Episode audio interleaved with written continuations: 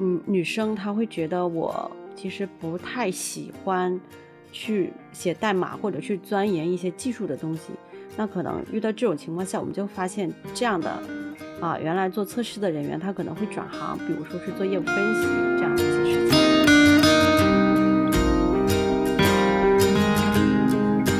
亲戚里面有从事就是写代码的，有从事开发职业的人，然后他就是很典型的，在那个时期就是加班比较多，然后我眼看着一个人从一个青葱少年，然后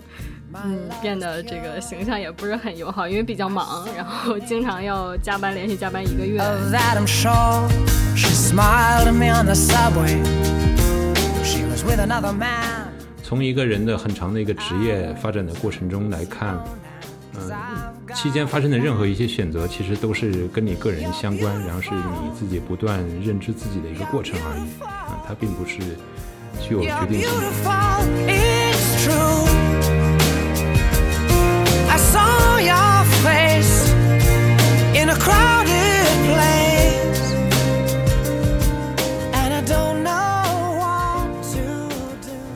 欢迎收听新一期的《质量三人行》。然后这次我们聊一个特别的话题啊，这个话题就是为什么我们现在看到的很多 QA 都是女生。首先，我要我要采访一下你们啊，今天正好刘然不在，他有事情没有能参加我们这期的博客，所以就是冰玉和小南，呃，所以首先这是一个这是一个呃客观上的一个事实嘛？在你们看来，好像从我的观察角度，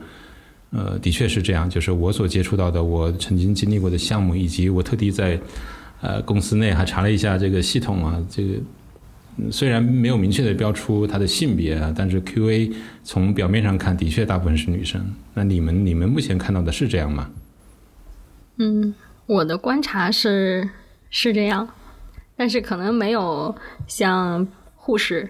那么明显，对，没有那么悬殊的性别比例，但是大部分是女生，但也有一些男生。嗯，在我在我接触的 QA 当中，感觉现在接触的女生越来越多了，这男生越来越少。这个比例哈，我说的是，呃，之前的话，其实在我我在加入 SoftWorks 之前的公司的时候，感觉男生还更多一点，不知道现在男女生越来越多了。对。哦，你这么一说提醒了我哈，早期其实我们还是见过，呃，最起码 SolidWorks 早期还是见到见过相当比例的男生的 QA 的，虽然他们现在可能已经在做别的事情了，不像刘然能坚持到现在的。但是我我很好奇啊，就是之所以聊这个话题，也是因为为什么这会这会成为我们可能有人会关心的一个问题啊，就是嗯、这到底是因为女生就是更适合 QA 这个职业呢，还是说呃 QA 的这个职业测试这个领域其实对于女生来说更友好？嗯、我们能看到 HR 可能女生也偏多，虽然我也见过男生做 HR 的哈。marketing 的女生会比较多，销售男生则比较多。呃，写代码的反而是男生比较多，却却很少见到女生。你们会怎么看这个问题？是因为是因为女生在某些行业里面会更有优势吗？我想先说一下写代码的男生多，嗯，但是我周围的观察，女生也没有占很少的比例，也是有一部分女生在写代码的，嗯，这个是一点。另外一点就是，我觉得，嗯，可能是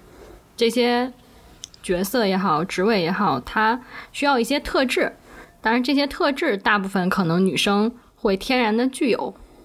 嗯，比如说举个例子啊，像 QA。可能需要一个很典型的特质，就是，呃，需要比较细腻，需要细致，呃，需要考虑的问题很很全面。那大部分的女生可能会具备这样的细致、耐心的这种性格特征，所以这个职位对女生来说可能是比较合适的一个选择。呃，呃，那小南，你的意思是说，比如说开发为什么男生多，是因为开发不需要细心？不是这个，你不能反着来 想。嗯，开发也需要，但是他的思维方式是不一样的。就开发可能更多的是创造，就是我在创造一个软件，我在建模，然后我再去抽象世界映射到软件的这个虚拟世界里面去。但 QA 的话，可能更多的是打破，它是一个验证。可能更需要一些，呃，更需要一些严谨或者细致。我感觉这个问题很容易聊得很危险。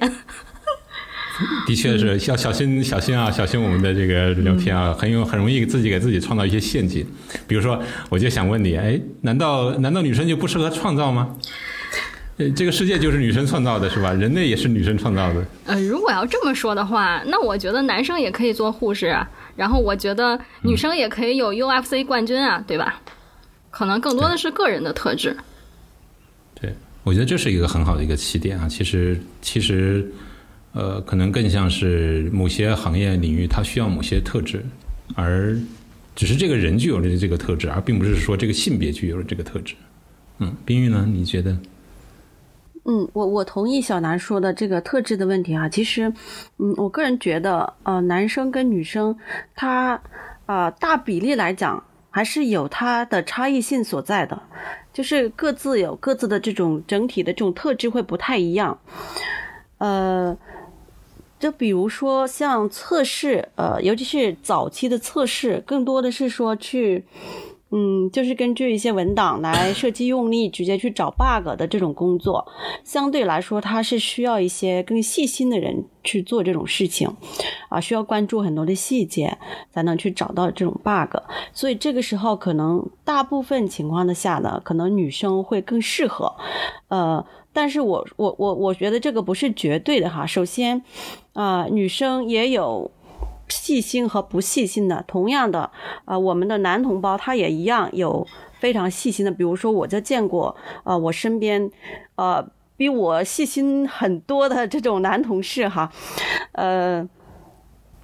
呃，所以这个是，其实我个人觉得不用去根据性别来看吧，更多的是在于这个个人的一些他的性格特征，他所。他的特质，他的一些优势方面去可能看更适合什么样的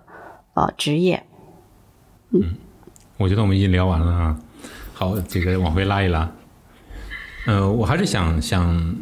嗯，之所以呃现在 Q&A 是女生多，这是一个已经现实的一个问题了。我觉得这个也不用去呃反对，因为它的确是现实存在的。但是我在想到底是什么原因导致了这样一个。现实，比如说刚才冰玉提到了，就是呃某些某些测试的工作可能更需要耐心啊，这让我想起了其实比较传统的这种测试啊，特别是手工测试，我可能直接就呃说说明了哈，手工测试它意味着对于一个比较成熟的测试案例，我可能需要反复的去执行啊，在在最早期缺少足够的一些现代呃技术，包括自动化技术支持的这种情况下。需要有人耐心的去一遍一遍的去防止回归回归问题的出现，这个时候是需要有人去做这样的一些手工的事情的。呃，有没有可能是这种原因在导致平均而言更具耐心的女生其实比男生更适合做这样的事情呢？而这样一个现象就一直持续到现在，大家默认为，哎，这个女生就适合做测试，而现在我们的测试条件跟以前已经不可同日而语了。嗯，我觉得有有这方面的原因哈，呃，这就像我们现在呃人们对测试的这个认识一样，还是有很大一部分的人觉得测试就是很简单的这种点点点的工作。同样，对加入这个行业的人来讲，也是会觉得可能嗯，更多的时候是女生会更适合。所以也是会有更多的女生加入这样的工呃职业来，而且我在呃包括面试啊什么时候的时候，会听到一些人说，那我我就是嗯不太喜欢写代码，我是女生嘛，然后可能觉得啊更适合。做这种测试的工作要比较细心，又有耐心这样的一些事情。的确，现在测试的话，嗯，我们说的这种质量保障测试这个行业已经不是以前那样点点点那么简单了。其实，现在，呃，我个人觉得现在可能并嗯，并不是，并不是仅仅说需要细心和耐心就能够胜任这份工作的了。需要的是啊，更多的一些，包括啊，这种分析的能力啊，这种分析设计。因为其实不管是呃，其实不管是手动还是自动化的测试，它都是需要去设计、需要去分析的，这种能力也很很需要。另外一个的话，像现在尤其是这种嗯敏捷开发的模式，对这种沟通能力要求特别高，所以这些嗯已经可能不是女生所特有的特质了。嗯，所以是不是说现在其实呃大环境下，男生也很很适合做测试？我就见到我之前的项目上会有一些比较优秀的男生测试做的也是很好的。对，因为因为我想可能现在单就测试，因为我想现在呃单就测试领域来说，它的发展已经跟当年我觉得已经不太一样了，不管是嗯、业务的环境还是技术的环境，对于测试的这种要求可能都不太一样。比如说。在质量三人行前面这些期，我们聊过不同类型的测试啊，这些测试领域，呃，很擅长，或者是特别是涉及到一些技术层面的东西的时候，你会发现这时候，呃，涌现的男生会更多一些。安全测试一些新型的一些领域也是，呃，并不是仅仅局限于女生了。所以，所以对于测试领域本身的发展，其实它对于人的这种技能要求其实是全全多面的，它不全是依赖。呃，传统的我们那种认知的，对现在的测试，其实嗯，可能说比以前这种手动的点点点的测试来说的话，它对技术能力的要求更高一些。所以，嗯、比如说现在可能有一些嗯女生，她会觉得我其实不太喜欢去写代码或者去钻研一些技术的东西。那可能遇到这种情况下，我们就发现这样的。啊，原来做测试的人员他可能会转行，比如说是做业务分析这样的一些事情。其实随着这个时代的在变化，这种职业它的性质也是在变化，可能对人员的要求也是有一些变化的。我很我很好奇，就是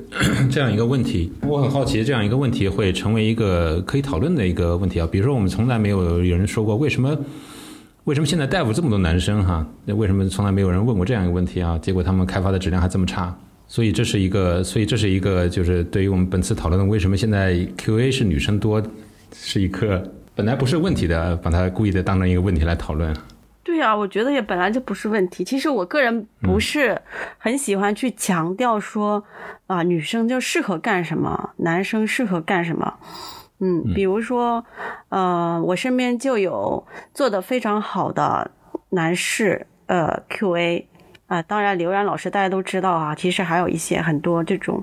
啊男同事做 QA 做测试工作的，也是做的非常非常好的。啊，另外一个关于写代码，我也是身边有很多的女同事，她们就喜欢写代码，而且，呃，我我就见过好呃几个同事跟我聊说，他我就喜欢写代码，我觉得写代码特别有意思。所以这个其实我个人觉得，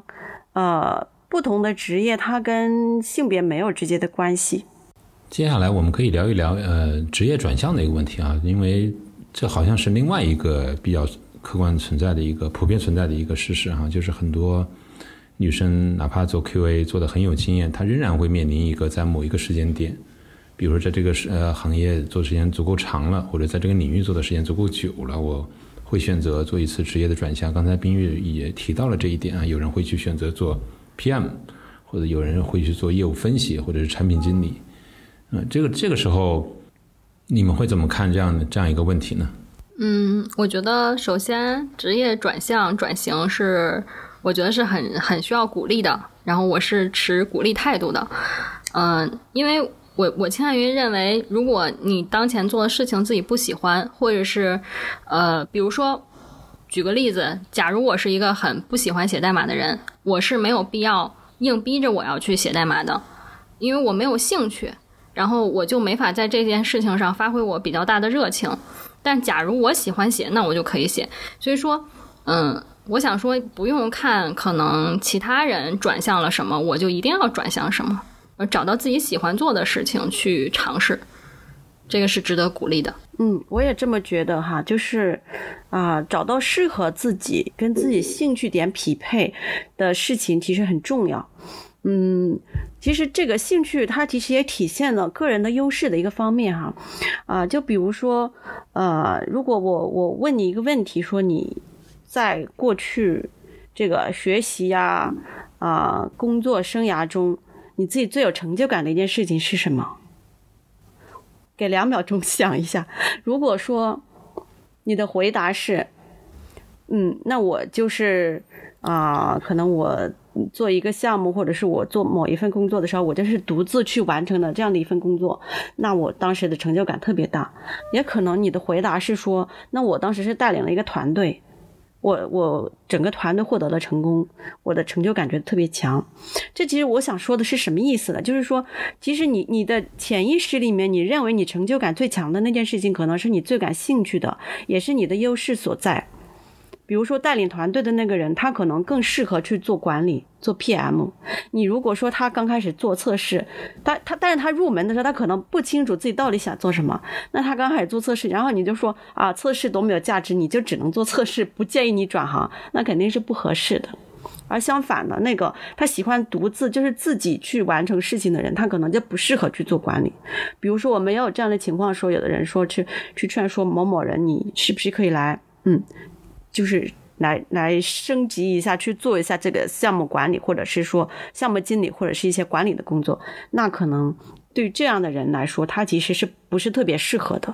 所以更多的，我认为是啊、只要跟自己的兴趣点、跟自己的优势匹配的工作，对自己来说是最有利的，这样的也是鼓励的。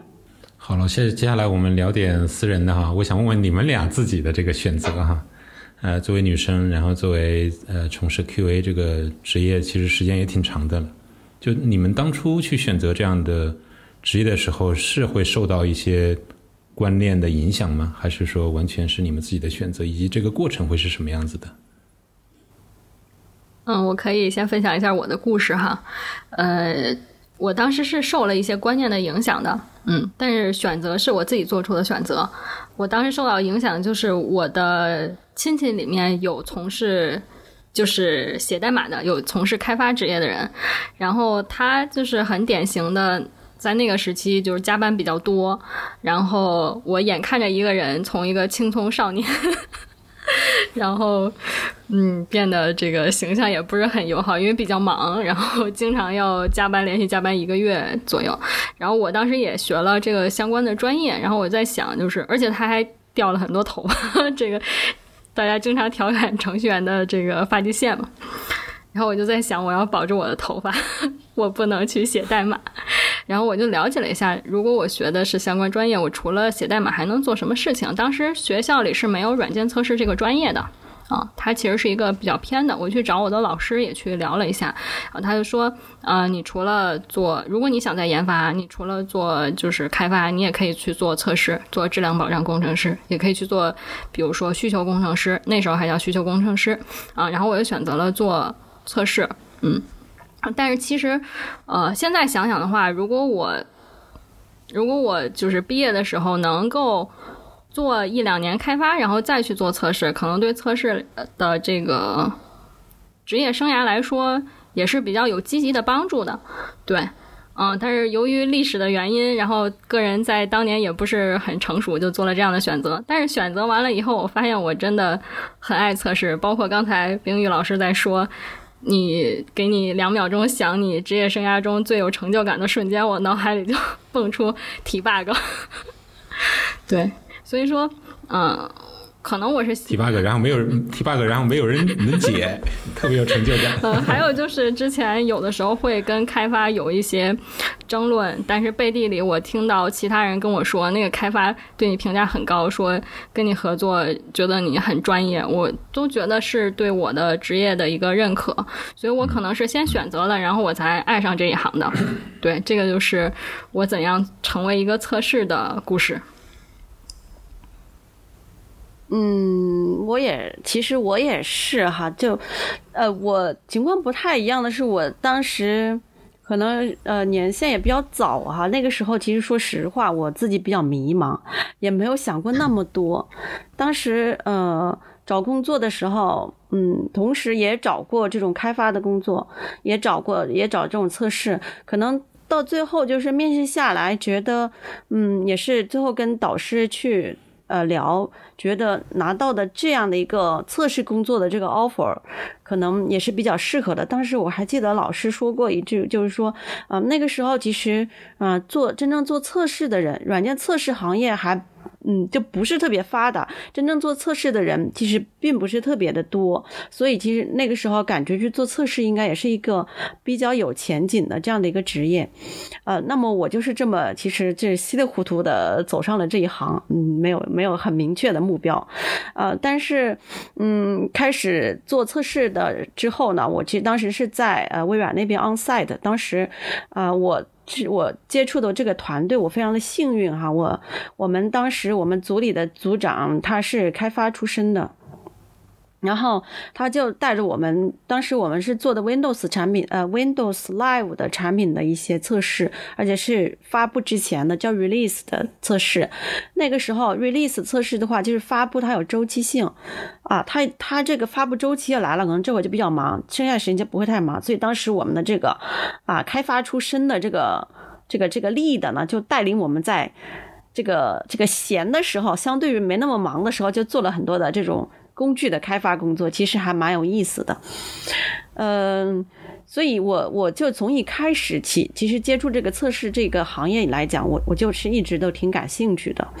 到后期，包括呃，就接触到敏捷测试啊，接触到啊、更多的需要去跟不同的角色、团队不同角色去沟通啊，这样的一些工作，个人觉得还是嗯也挺喜欢，感觉上也还蛮适合的。我从你们俩这个分享的个人经历来看，其实也许当时选择的时候有主动甚至是被动的这种选择，但重要的不是说，啊、别人影响我去选择他，可能是被影响去选择他作为自己的职业。重要的是说，在这个过程中啊、拿他作为自己的职业，在这过程中有没有发现自己感兴趣的一面，以及持续的去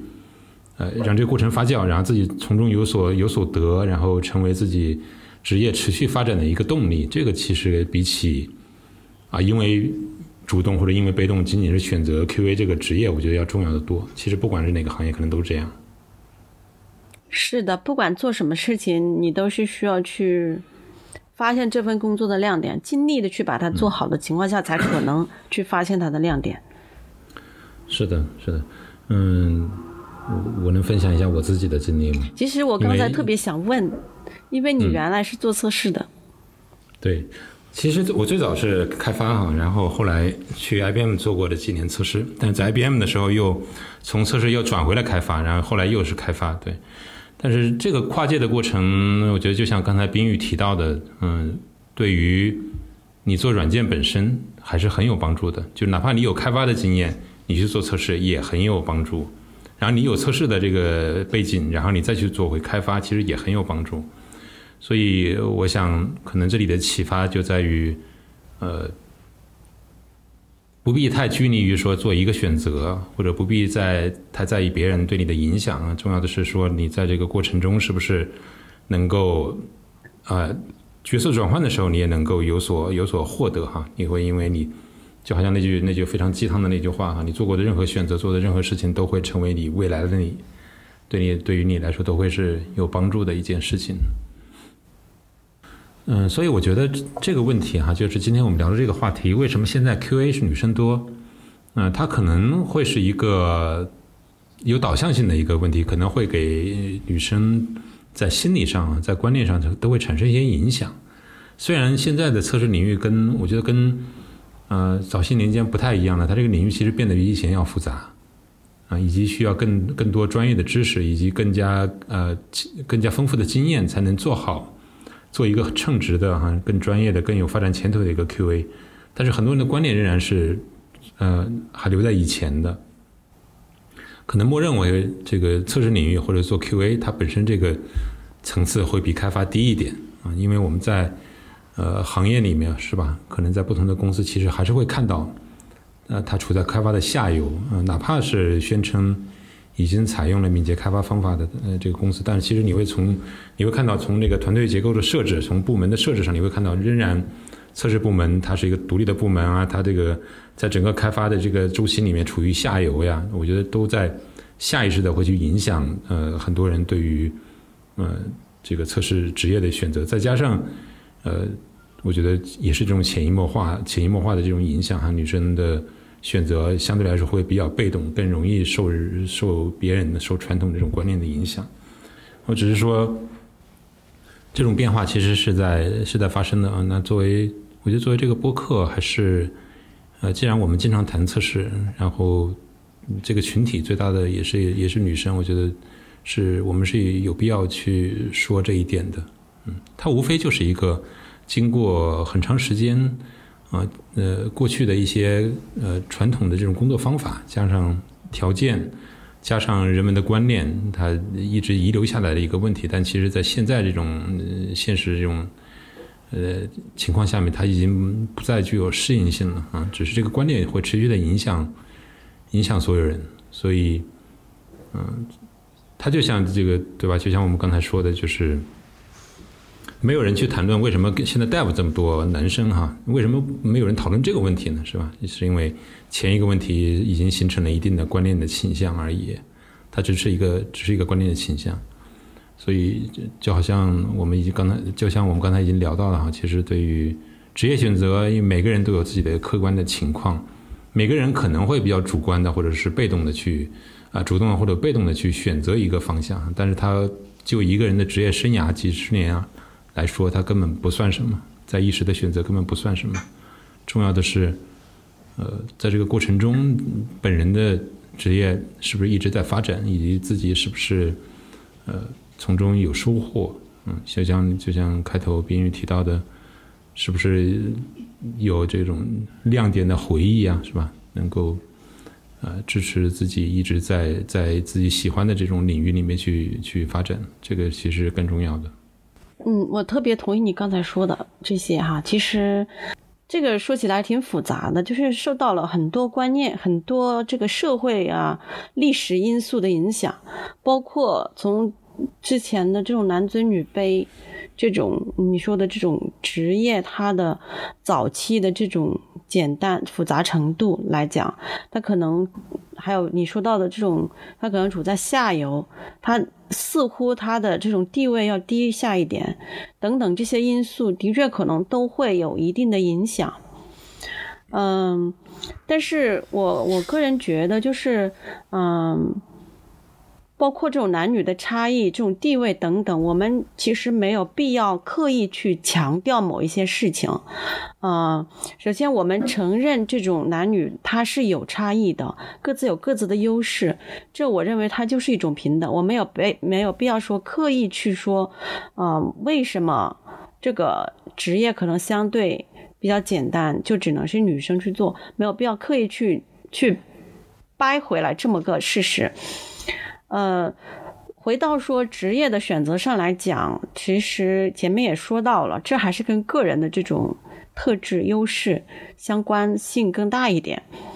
嗯，如果是作为女生，现在我其实我我通常不会去跟人强调说我是女生，我也能做到什么什么什么，我觉得也没有必要这样，因为毕竟是有差异的。我只能说我可能我。会适合做什么？我能做什么事情，而不会去强调我是女生这样的一个事实。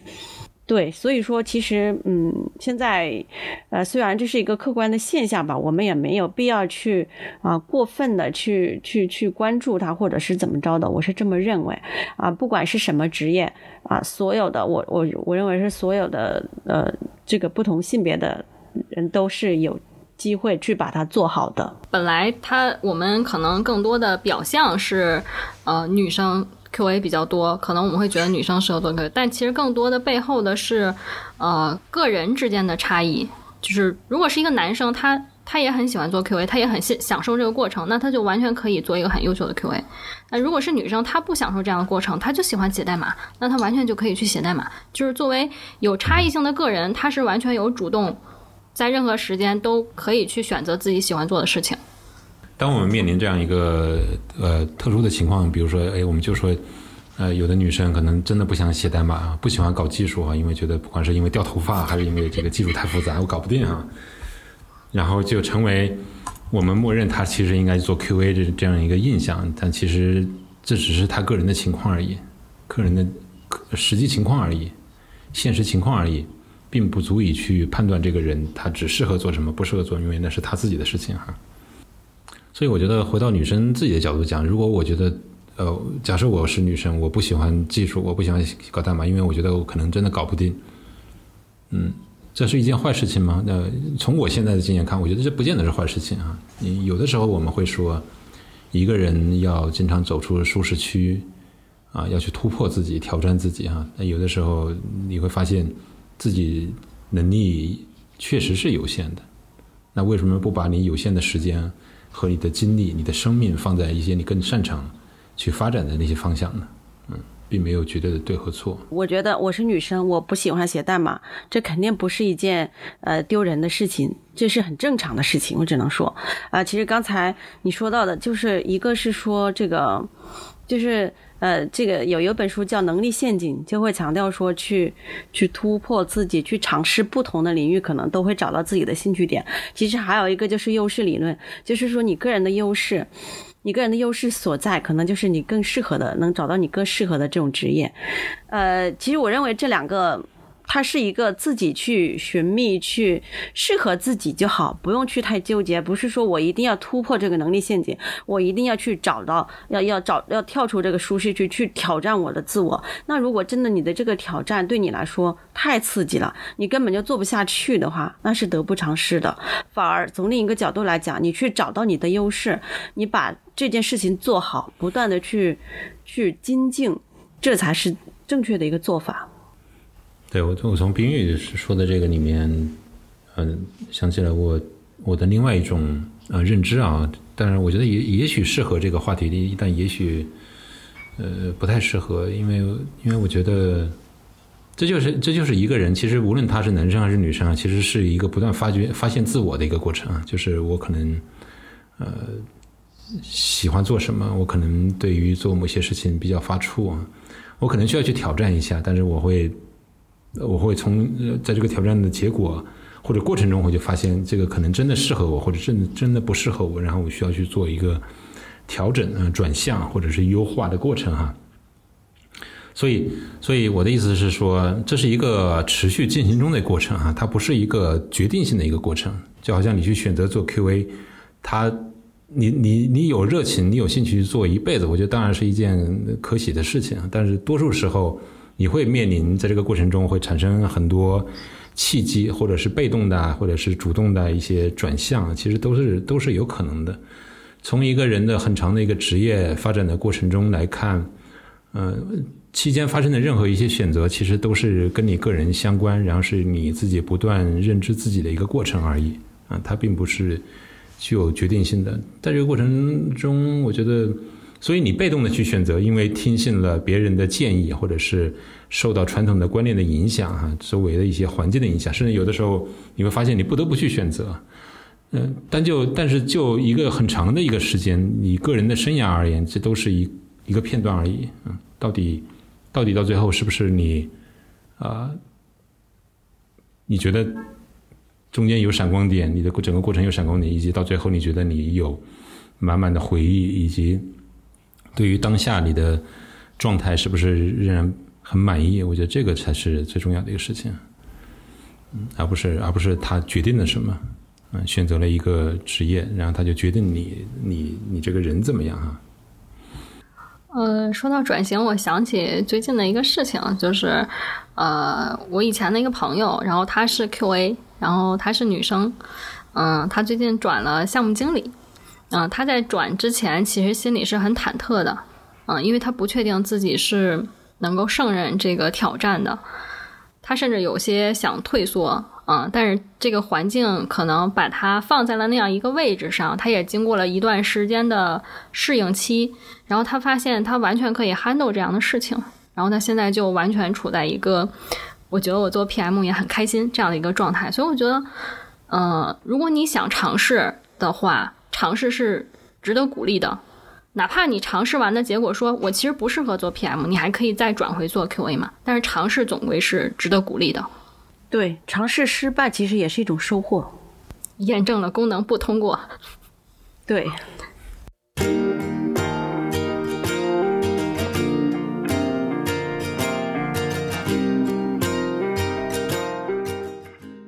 谢谢收听《质量三人行》，这是一款来自斯特沃克的播客节目。我们关注软件行业测试领域的现状和未来，质量和测试人员的职业发展。你可以在网易云音乐、喜马拉雅、蜻蜓 FM 以及泛用型播客客户端搜索“质量三人行”，订阅收听到我们的节目。My life is brilliant. My love is pure. I saw an angel, of that I'm sure. She smiled at me on the subway. She was with another man, but I won't lose no sleep on that, cause I've got a plan. You're beautiful.